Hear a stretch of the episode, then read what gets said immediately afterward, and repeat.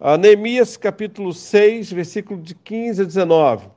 Diz assim: A reconstrução da muralha foi terminada aos 25 dias do mês de Elu, em 52 dias. Quando todos os nossos inimigos ouviram isso, todos os gentios à nossa volta temeram e decaíram muito no seu próprio conceito, porque reconheceram que foi por intervenção do nosso Deus que fizemos essa obra. Versículo 17, gente. E também naqueles dias, alguns nobres de Judá escreveram muitas cartas a Tobias, e cartas de Tobias vinham para eles, pois muitos em Judá eram aliados dele, porque era genro de Secanias, filho de Ará, e o seu filho, Joanã, havia se casado com a filha de Mesulão, filho de Berequias. Também falavam das suas boas ações na minha presença e levavam a ele as minhas palavras. Tobias escrevia cartas para me amedrontar. Bom, esse aqui é um relato, né? Uh, nós vamos orar agora, vamos falar com Deus um pouquinho, vamos? Pai, aplica essa palavra ao coração dos teus filhos, fala ao nosso coração. Obrigado, Senhor, pela vida dos teus servos que estão aqui comigo. E sei que há um propósito nisso tudo. Abençoa-nos, Pai, em nome de Jesus. Amém. Gente, Uh, eu quero falar hoje sobre, aliás, vou começar uma série de mensagens com vocês sobre a atitude que faz a diferença para a nossa conquista. E hoje eu quero falar sobre ousadia. Agora vamos entender o seguinte: o que é atitude? Atitude é uma norma de procedimento. Então, é o que leva a um determinado comportamento. É a concretização de uma intenção ou de um propósito. De acordo com a psicologia, atitude é um comportamento habitual que se verifica em circunstâncias diferentes. Então, para cada circunstância, eu tenho uma atitude. No contexto da pedagogia, que é o que a gente talvez vá trabalhar mais hoje, né, a atitude é uma disposição subjacente, ou seja, que recebe, que está aberta a outras influências e contribui para determinar uma variedade de comportamentos. Então vamos entender o seguinte: nós precisamos desenvolver atitudes. Sem atitudes você não vive. Você vai sobreviver. Então, a atitude é a maneira como eu vou me, que eu vou me comportar, que eu vou agir, que eu vou reagir. Ela é sempre motivada por uma disposição interna ou por uma circunstância determinada. Então, atitude sim, reação não. Qual é o nosso grande dilema? Que a maioria das pessoas elas desprezam a atitude e passam a viver sobre reação. Então, diante de uma indignação, eu vou ter reação. Diante de uma situação adversa, eu vou ter reação. E a proposta da Bíblia não é essa. A proposta da Bíblia é que você aprenda a ter atitude. Por quê? Porque a reação, gente, ela tem curta duração. A atitude não. A atitude te leva a ir mais longe, né? Então é muito importante isso, que a atitude é diferente. Ela vai ser a soma, vamos entender isso aqui, tá? Uh, a soma de vários elementos que vão nos levar a uma caminhada, a um processo. Então, a primeira delas, que nós vamos falar sobre essas sete atitudes, a primeira delas chama-se ousadia. É sobre isso que eu quero pensar agora. Como é que anda a sua ousadia? Como é que você tem colocado né, a, a sua vida com esse tipo de atitude, ser ousado? Gente, quem é Neemias? Neemias, vamos, vamos compreender o seguinte. Primeiro, Neemias ele era copeiro de um rei chamado Artaxerxes. Ele fica sabendo pelo seu irmão que o povo está em Jerusalém, voltou para Jerusalém. Ele escuta como a cidade está destruída, está arrasada, está quebrada. E aí ele sente no coração a vontade de ir para Jerusalém para reconstruir os muros. Agora vocês vejam só, ele tinha uma vida estabelecida, uma vida toda estruturada, tudo tranquilo, tudo funcionando normal, e vai abdicar disso tudo para ir para uma construção. E olha, não tem nada a ver copeiro com pedreiro, nem o nome parece. Então, Neemias tinha a função de copeiro e agora vai ter que ter a função de engenheiro civil, mestre de obra, pedreiro e tudo mais, para levar os muros. E aí, quando a gente para para pensar nesse texto, nós vamos entender o que, primeiro o que é ousadia. Vamos lá. Ousadia é uma questão de escolha. ele tinha duas opções. Ou ele vivia como copeiro do rei, com aquela frustração de poder ser usado por Deus e não ter sido, ou ele resolvia cumprir o seu chamado. E ele decidiu cumprir o seu chamado. Então, ousadia, gente, é fruto da certeza. Ele teve que lidar com oposição, ele teve que lidar com desânimo. A Bíblia diz que na metade da obra o povo desanimou, e geralmente é sempre assim, né? O medíocre é aquele que para sempre no meio é aquele que quase alcançou, quase venceu, quase foi, quase conquistou. E aí, vamos entender, né, hoje, compreender à luz da palavra, uh, o que, que vem para inibir as nossas atitudes, principalmente a ousadia. A primeira coisa que esse pó vai continuar, é, vai virar novamente muralha, e é óbvio que não. Eles estavam literalmente é, enganados, porque ia sim, ia voltar a ser uma muralha. Por quê? Porque Neemias não aceitou a provocação. A tal ponto que há um convite para que Neemias desça, capítulo 6, versículo 3, e Neemias diz: Olha, estou fazendo uma grande obra e eu não posso parar. Então tome cuidado com as provocações. Tem gente que entra na sua vida só para lhe provocar, para que você desanime, para que você pare, para que você fique inibido. Ah, quem ele pensa que é, quem ela pensa que é, ela não vai conseguir, não. Ele não vai conseguir, não. Olha, pode ter certeza que não vai. Você nunca conseguiu, como é que vai conseguir agora? Então, a primeira coisa que me chama a atenção para é, minar a nossa ousadia são as provocações. Né? É essa mente que fica olhando para a nossa direção, fica pensando assim, o que, que eu vou fazer para inibi-lo? O que eu vou fazer para inibi-la? E aí, geralmente, vem a provocação. Começam a escarnecer de você, começa a dizer, vê se você se enxerga, olha quem é você. Você pensa que você vai chegar a algum lugar, você vai conseguir alguma coisa? Segundo, o que, que vem para inibir a nossa ousadia, a nossa atitude de ousadia?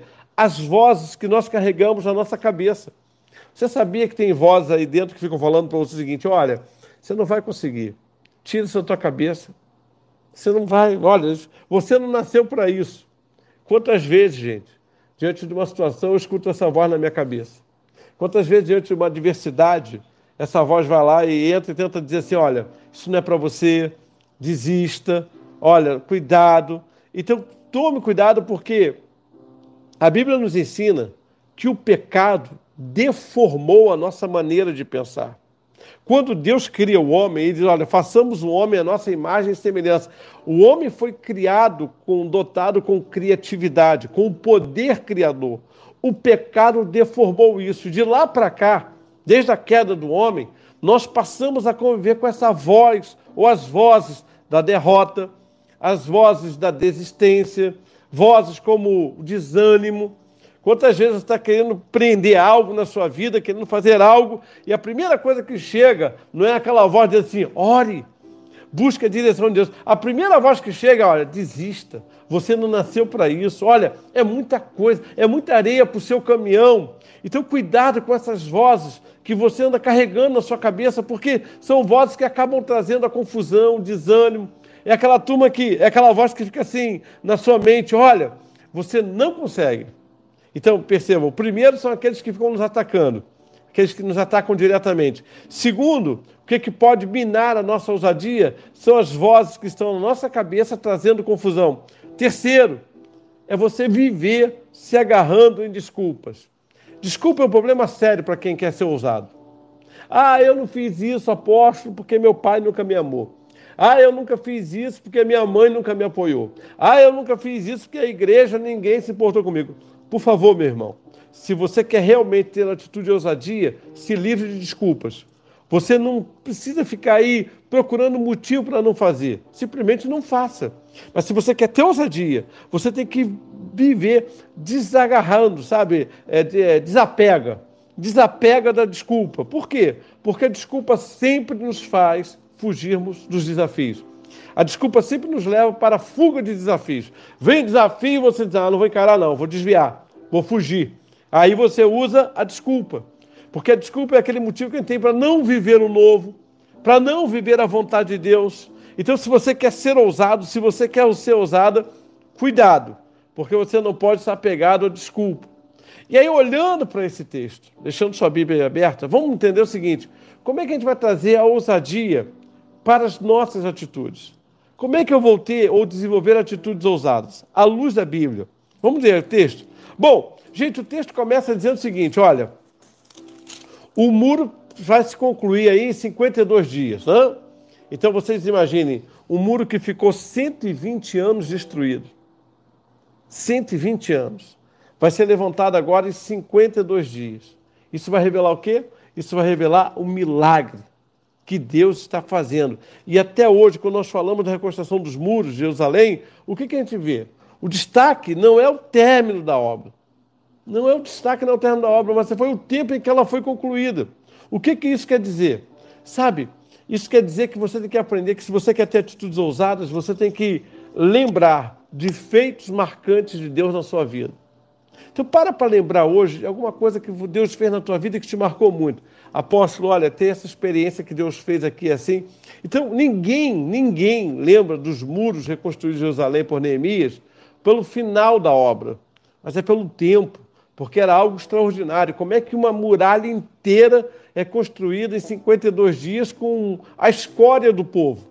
Com um povo que não estava é, dotado com essa capacidade toda que estava levantando muro de cima de escombro, de cinza.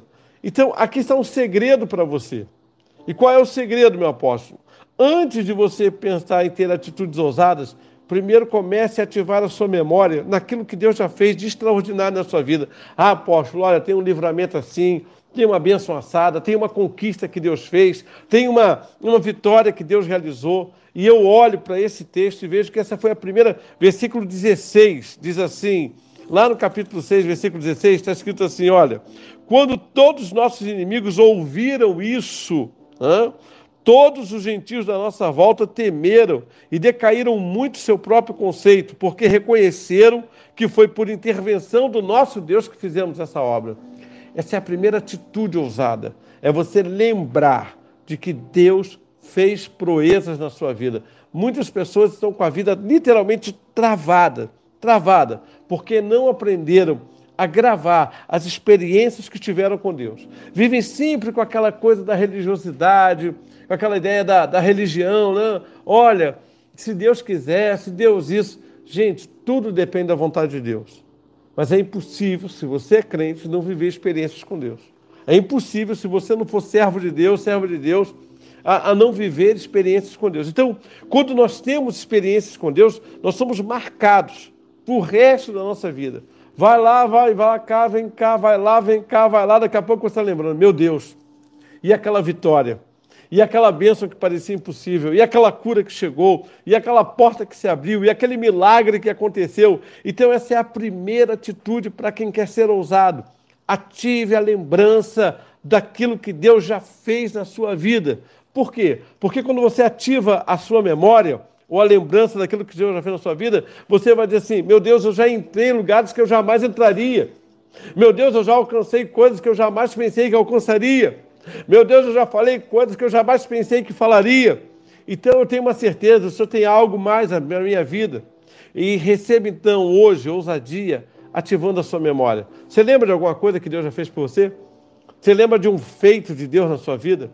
Você lembra de um milagre? Quem sabe um milagre que Deus já fez grandioso na vida foi a restauração do seu casamento. Quem sabe um milagre grandioso que Deus já fez na sua vida foi a porta de emprego, foi o nascimento de um filho, foi uma situação que Deus mudou. Ativa isso e comece a obrigado, Senhor. O mesmo Deus que foi fiel lá atrás é fiel hoje e vai ser amanhã.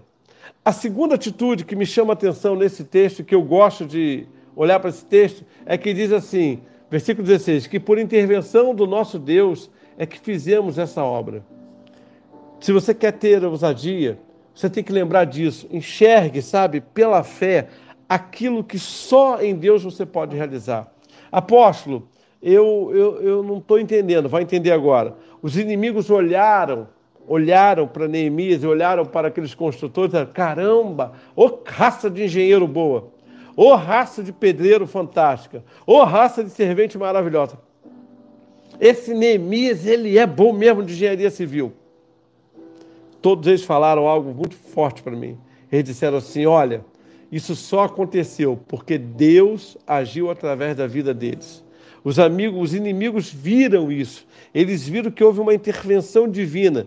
E por essa intervenção divina, eles concluíram a obra. O que, que você pode enxergar daquilo que Deus pode fazer através da sua vida? Quando você olha para a sua vida e o seu relacionamento com Deus, o que, que você pensa que Deus pode fazer? Pois eu vou lhe dizer o que eu penso. Eu penso que Deus pode fazer tudo através da minha vida. Tudo que for do desejo dele, tudo que for da vontade dele, não coloque limitações. Eu falei semana passada, Deus virou para Josué e disse assim: Josué, aonde pisar a planta do teu pé, eu vou dar esse território para você. Então o que, que Deus está dizendo para Josué? Deus está dizendo o seguinte: Josué, se você parar de pisar, eu paro de dar a bênção eu paro de dar o território. Então, Josué, o território vai ter a extensão das tuas caminhadas, da tua caminhada. O território vai ter a extensão das tuas pegadas. Josué, aonde pisar a planta.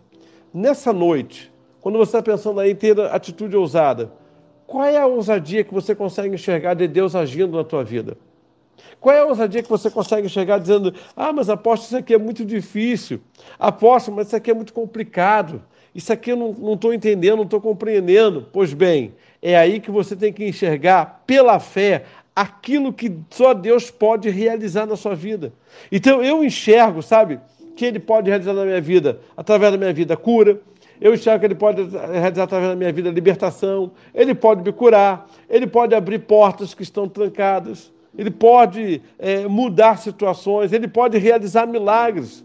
É enxergar pela fé que tudo eu posso naquele que me fortalece. Tudo eu posso naquele que está ao meu lado. Davi, quando vai lutar contra o gigante Golias, vou contar essa história rapidinho para vocês. Né? Saul, quando olha para Davi, disse assim: Você é muito novinho. E aquele homem é um experiente de guerra. Como é que você pretende vencê-lo? E Davi disse: Olha, o teu servo lutou contra o urso, contra o leão, e ele venceu tanto a ursa quanto o leão. E eu creio que esse incircunciso filisteu não vai permanecer, não vai permanecer na presença de Deus. Ele vai cair. Olha que coisa interessante. Davi vai para o campo de batalha e Golias vira para Davi e diz assim: é, Por acaso eu sou algum cão morto para você vir a mim com essas pedrinhas aí, com esse pedaço de pau aí?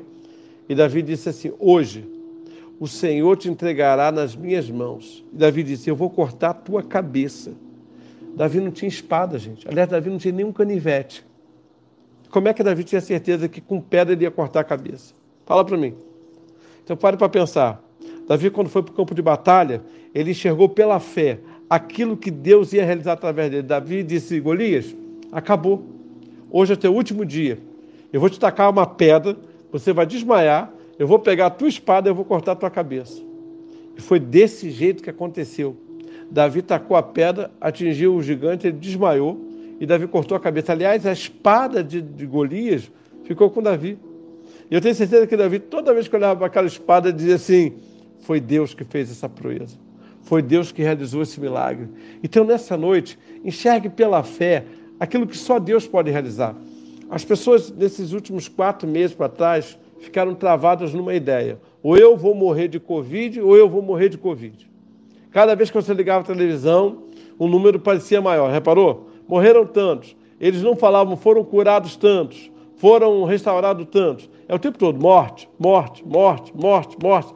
E eu tenho dito isso para você e volto a dizer o seguinte: a tua vida não está na dependência do Covid. A minha vida não está na dependência do Covid. Ela continua, como sempre continuou, na mão do Senhor. Então enxerga isso que o Senhor vai te usar, que o Senhor vai te capacitar, Enxerga o seguinte, Senhor, não é pela minha força, não é pela minha capacidade que eu vou ter ousadia, não. É pela certeza que eu tenho que o Senhor vai me usar. Que o Senhor vai me usar. É, vou contar mais uma historinha, posso? Mais umazinha? Muito bem. Pedro tá, ah, é, prestou o barco para Jesus Cristo, né, lá em Lucas capítulo 5. E Pedro está lá vendo ele pregar, aquela coisa toda. E Jesus disse: Agora, Pedro, vamos lá, vamos fazer alto mar. Pedro disse: Vamos embora. Aí Jesus disse assim: Pedro, joga a rede aqui. E aí Pedro disse: Senhor, olha, a noite toda nós passamos tentando, a noite toda nós ficamos nas tentativas e não pegamos nada. Mas olha que Pedro diz: Mas sob tua palavra eu vou lançar a rede. E a Bíblia diz que ele lançou a rede. E olha, quase que o barco afunda de tanto peixe. Era muito peixe. Por quê? porque Pedro aprendeu a caminhar debaixo da palavra dele. Então não é debaixo, quem quer ter ousadia não pode caminhar debaixo dos seus conceitos, não pode caminhar debaixo das suas visões, não pode caminhar debaixo das suas necessidades. Você tem que caminhar debaixo da palavra dele. Ah, Paulo, escrevendo no 1 Coríntios, ele diz assim, capítulo 10, 47, diz assim: Cri, por isso falei. Né? Ele tem a palavra como está escrito: Cri, por isso falei. Aí Paulo diz assim: Nós cremos, por isso falamos. Então é muito, aliás, 1 Coríntios, não estiver enganado, 1 Coríntios 10, 13. Então nós precisamos crer e falar o que cremos. Não é falar o que eu penso, não é falar o que eu acho. Né? É por isso que a gente tem que aprender a colocar nossa boca em sintonia com a palavra. Quando você exerce a confissão, a coisa muda de figura. Porque você sai desse território de, ah, eu acho que não vai dar, apóstolo, eu acho que não. Então, não. Eu creio, eu creio que eu posso realizar aquilo que Deus liberar na minha vida. Né? Então, enxergando pela fé aquilo que só em Deus eu posso realizar. Foi isso que me chamou a atenção. Terceiro, já estou terminando, viu, gente? Terminando. Sei que hoje começou um pouquinho tarde, então estou dando aquela encurtada para a gente é, caminhar. Terceiro, não desistir dos desafios que Deus tem para as nossas vidas. Deus tem desafio para a minha vida, Deus tem desafio para a vida da Vivi, do Valmir, do Caio, do Davi. Deus tem desafios para a tua vida. E olha o que diz o versículo 19: que Tobias escrevia cartas para atemorizar Neemias. Que isso? Todo grande projeto que Deus tem para a tua vida, o mundo espiritual vai se levantar contra. Todo grande projeto que Deus tem para a tua vida, você pode ter certeza que vai vir carta do inferno para tirar você da rota para colocar medo no teu coração. O texto diz que eles estavam articulando como é que eles iam tirar a ousadia de Neemias, de como é que eles iam tirar a atitude de ousadia. Eles estavam articulando para que Neemias viesse a desistir. Então preste atenção. Aqui há uma coisa, toda má notícia, toda má notícia causa em nós um abatimento natural. Não tem ninguém, ninguém que recebendo uma má notícia fica fortalecido. Toda má notícia, então, ela causa um abatimento. Agora, se você se entrega a esse abatimento, como é que surge a ousadia? Se você se rende a esse abatimento, sabe o que, que vai acontecer? O desespero vai tomar conta de você. E aí o desespero toma conta a gente não sabe o que faz. Vai para aqui, vai para ali, vai para lá, pega isso, aquilo. Então, vamos fazer o seguinte: né? não desistir dos desafios que Deus tem para a sua vida. Não deu certo hoje? Tenta amanhã. Vai dar. E se não der, tenta de novo. Você sabe, Hoje eh, tem luz aqui para tudo quanto é lado. Até a luz chegar a nós, foram duas mil tentativas que Thomas Edison teve que realizar. Já pensou? Duas mil tentativas? Isso quer dizer que 1.999 vezes deu errado. E ele desistiu? Não. Aliás, conta a história que ele viu o laboratório que ele tinha pegar fogo, ele está sentado assim, e aí alguém sentou lado dele e disse, agora acabou tudo. Eu disse, não acabou tudo não. Eu vou reconstruir, recomeçar, e eu sei agora o que eu não posso fazer. Então, nessa noite, escute isso. Não, o justo não se abala diante das más notícias, porque tem uma certeza, o Senhor o tem por memória eterna. Chegou uma má notícia aí? Chegou uma notícia que você não estava esperando? Chegou. Absorveu o golpe? Apóstolo, me deu um abatimento. Pois é, mas se você se entregar no abatimento, sabe o que acontece? Você perde a sua ousadia. Tobias fez uma tentativa. Vou escrever umas cartas para Neemias. E essas cartas eram para atemorizar Neemias. Essas cartas eram para colocar medo, porque o medo paralisa, o medo trava, o medo faz você retornar. A Bíblia diz que Deus não se agrada naquele que retrocede. Então, o medo, o verdadeiro amor, lança fora todo medo. O que é isso? Você tem um projeto, você tem um sonho, você crê que ainda esse ano Deus vai te dar a bênção que você está precisando? Ah, eu creio. Então por que, que você não se agarra nisso? Por que, que você não se agarra à fé? Ah, apóstolo, mas eu não estava preparado para isso, eu não estava preparado para a pandemia, eu estava achando que não ia acontecer. Escute, preste atenção. Lucas capítulo 1, 37. Não haverá impossíveis para Deus. Não haverá. Uma vez, Deus chegou para Moisés e disse: Moisés, o que, que o pessoal está reclamando aí? Senhor, estou reclamando que não tem carne, a turma só quer comer, não aguenta mais comer o, o maná. Ele disse, é mesmo? É, Moisés, avisa para a turma que amanhã vai ter carne para todo mundo. Aí olha a ingenuidade de Moisés para Deus, né? Olha Olha as cartas aí do povo pressionando o coração de Moisés. Moisés disse assim, Senhor, deixa eu só te lembrar que só de homem tem 600 mil. Como é que o senhor vai arrumar carne, carne de 600 para 600 mil? Como é que senhor vai arrumar carne para 600 mil? E aí olha que coisa preciosa. Deus vira para Moisés e diz assim, Moisés, por acaso o meu braço se encurtou? Ele está curto? Moisés, por acaso eu estou limitado? É isso mesmo? E aí ele disse: Você vai ver, Moisés. Meus amados, Deus mudou a rota das codornizes. Elas passavam longe do deserto, a migração. Deus mudou a rota da migração. E cada um comeu de botar pelo nariz, pelo ouvido. Ou seja, literalmente, cada um teve 20 quilos de codorna para comer. O que, que Deus está dizendo para você e para mim nessa noite é, é o seguinte: sou eu que estou no controle da situação, não é você. E eu não sou um Deus limitado. O que eu tenho para realizar na tua vida, ninguém pode impedir. O que eu tenho para realizar no teu ministério, ninguém pode impedir. O que eu tenho para realizar na tua obra. Eu quero compartilhar uma experiência que eu vivi no domingo, no culto da manhã. E tem sempre aquele momento das primícias, e aí veio uma ovelha, discípula amada, querida, e ela disse: Apóstolo, eu queria que o senhor orasse agradecendo ao Senhor, porque o senhor tem, desde que eu subi nesse altar, o senhor perguntou qual era uh, o, meu, o meu pedido de honra e eu queria um casamento. E quando eu trazia minha premissa, eu sempre levava uma palavra que meu pai me dizia: não leve em conta o tempo, porque o que Deus tem para a tua vida vai acontecer.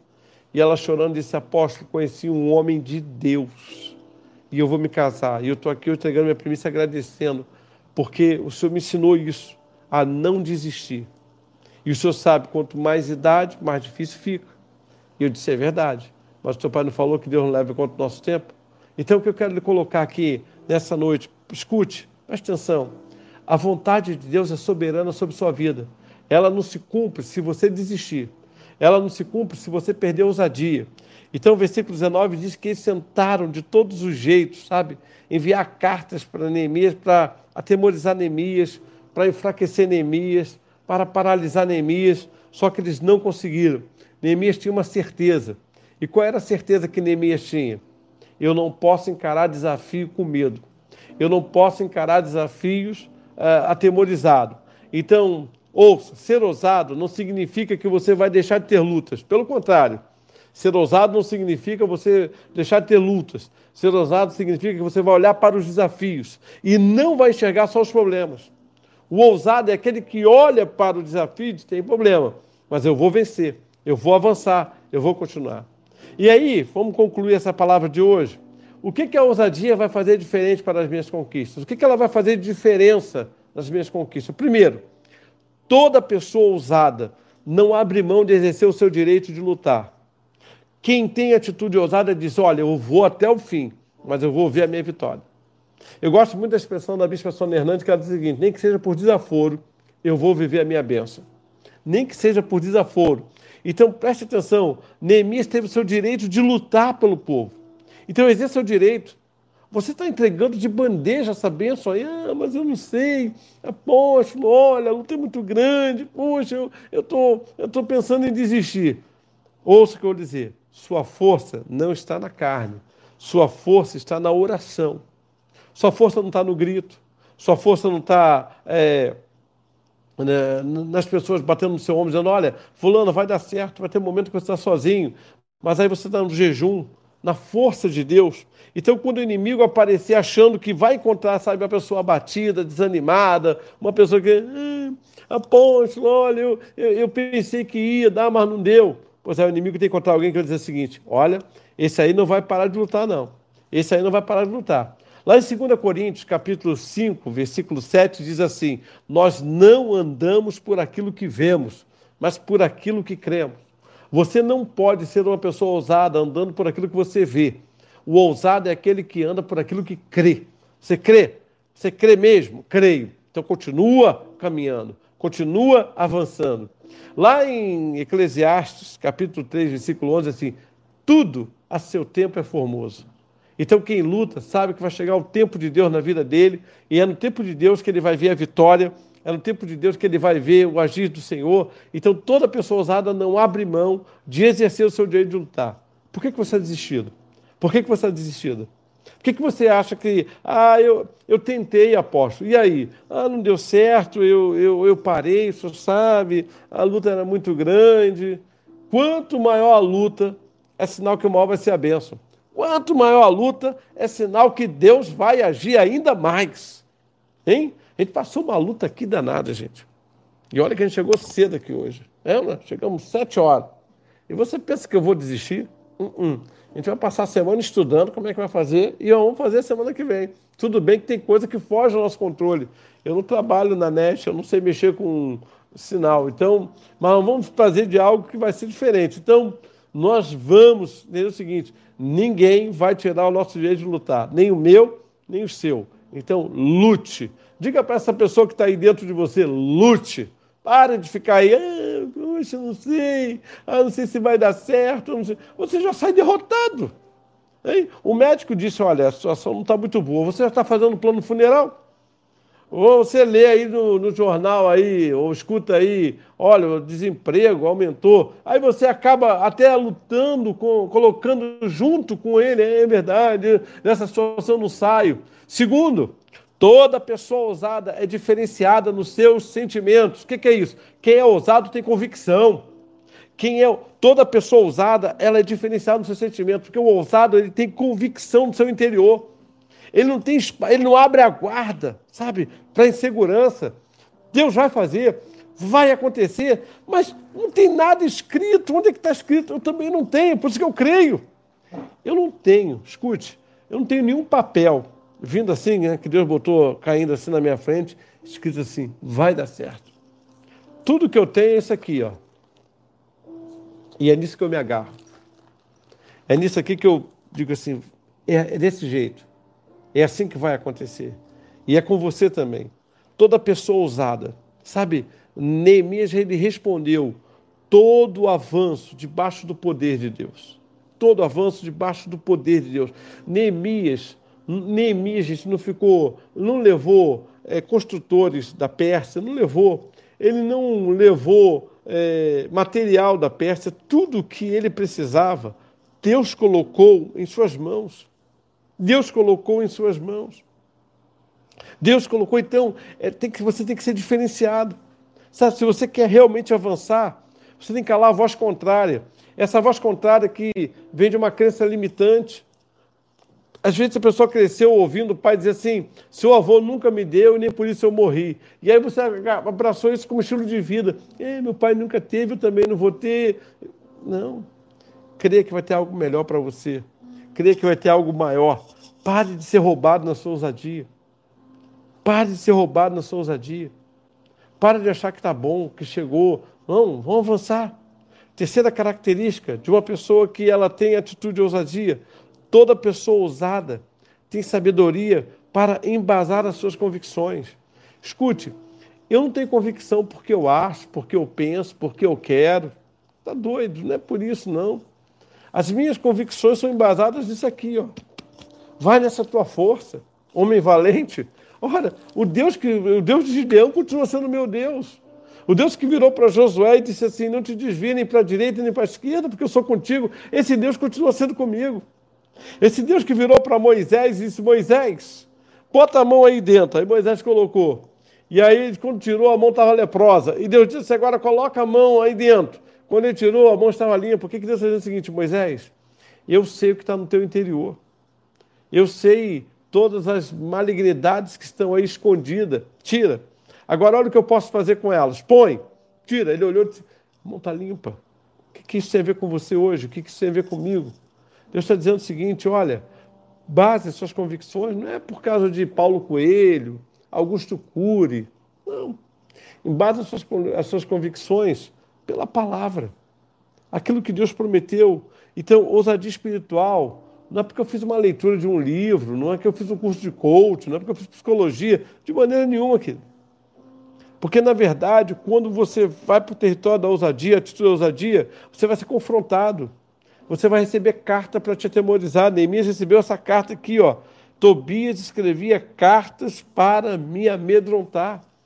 Então vocês acham que essas cartas aqui foram anuladas por quê? Porque Neemias disse: a boa mão do Senhor estava comigo. Porque o Senhor me deu essa capacidade, porque o Senhor me levou. Então, Neemias tinha uma certeza que era Deus que estava conduzindo. E isso não é fruto de leitura secular, isso não é fruto de televisão, isso não é fruto de, de palavras aí, de, de frases de efeito de internet. Isso é fruto de você embasar o seguinte: olha, as minhas convicções, apóstolo, são fundamentadas na palavra. Na palavra. Então, você, ele prosseguiu fazendo o que o, com o seu irmão, né, o, o Hanani. E Hanani alimentava o coração de Neemias. Vamos lá, meu irmão, vamos conseguir, vamos avançar, vamos vencer. A mesma coisa com você. Então, nessa noite, para a gente finalizar aí, até porque o nosso tempo foi, estou reduzindo ele, cada hora, eu quero que você coloque no seu coração uma certeza. Qual é a certeza? A que está aqui, olha, no versículo 16: Quando todos os inimigos ouviram isso, à nossa volta, temeram. Vai ter muita gente assustada com o que Deus vai fazer na tua vida.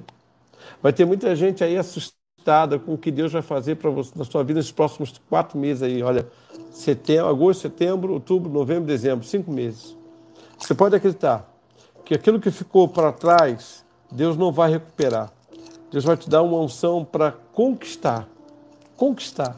Coisas, vai ter muita gente assustada com o que Deus vai fazer na tua vida ainda esse ano. Vai ter muita gente assustada com o que Deus vai fazer na minha vida. Eu creio, eu creio mesmo, mas creio. Creio como está aqui, olha. Porque reconheceram que foi por intervenção do nosso Deus. Deus vai intervir. Seja ousado, seja ousada. Deus vai intervir. Apóstolo, essa é a palavra para a meia-noite de hoje. Eu vou deixar muita gente escandalizada. Vai ter muita gente olhando para você, fulano eu apostava que você não ia conseguir. Eu apostava que você não ia alcançar. Mas vai ter gente dizendo assim: o que, que é isso? Explica que eu não estou entendendo nada. E você vai dizer para essas pessoas: a boa mão do Senhor estava sobre a minha vida. Como é que você conseguiu isso? Como é que você conseguiu em 52 dias? Como é que você conseguiu?